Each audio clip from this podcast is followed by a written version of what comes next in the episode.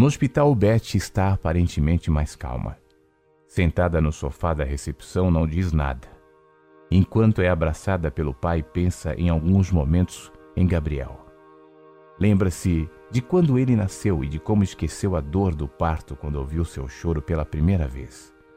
Revê seu rosto de anjo e pensa no quanto sempre gostou de vê-lo dormindo em paz, protegido.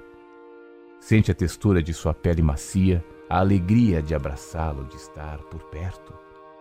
Tem vontade de chorar, mas parece que não há mais lágrimas. Se existe algum estoque, certamente já esgotou. Pensa em Ed, foi bom reencontrá-lo, sentir seu abraço, sua preocupação.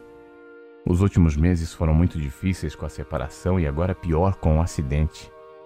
Tomara que ele volte logo, que a noite chegue e lhe traga insegurança, juntamente com a notícia de que Gabriel está melhor. Que a dor não seja eterna, que haja paz. Quieta, deitada no ombro do pai, ela adormece. Longe dali, Enquanto olha o porta-retrato com a foto da família, Moreno pensa no amigo. Olha mais uma vez para fora. O tempo está nublado, mas não chove e o aeroporto continua aberto. Abre a gaveta, pega um analgésico e toma com água sem gelo. Remexe em uns papéis sobre a mesa e encontra o celular. Ainda sentado, disca para alguém com ar de preocupação. Oi, amor, sou eu. Oi? Que tom é esse? Algo errado?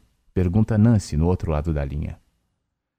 Olha, você sabe o Gabriel, filho do Ed, que voa aqui pra gente, né? Ele fala quase afundando na cadeira ainda com o porta-retrato nas mãos. Sim, sei, aquele menino que levamos no parque outro dia? Pergunta a esposa com naturalidade. O próprio. Moreno faz uma breve pausa, engole seco e diz: Ele sofreu um grave acidente nessa madrugada e está internado em estado crítico em St. Richard. Ela demonstra do outro lado da linha algum espanto, mas continua ouvindo o marido. Ed foi vê-lo com o Azteca e daqui a pouco ele deve voltar com o avião e pegar algumas coisas em casa. Depois retorna de carro para ficar perto do filho e da ex-esposa. Moreno espera algum comentário, mas não ouve nada.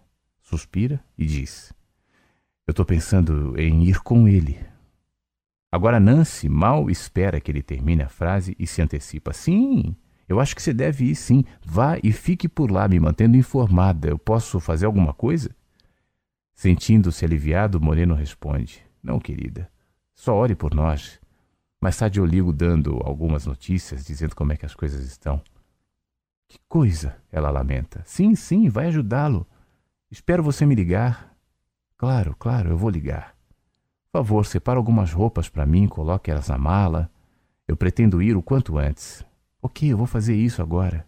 Ok, querida. Obrigado. Um beijo. Até mais tarde. Menos um problema, pensa Moreno, enquanto desliga o celular e coloca-o no bolso da camisa. Tudo bem? Pergunta Cris em pé na porta. Tudo bem, Cris. Ele continua olhando para o porta-retrato. Tudo bem. Pelo menos eu. Eu acho que sim.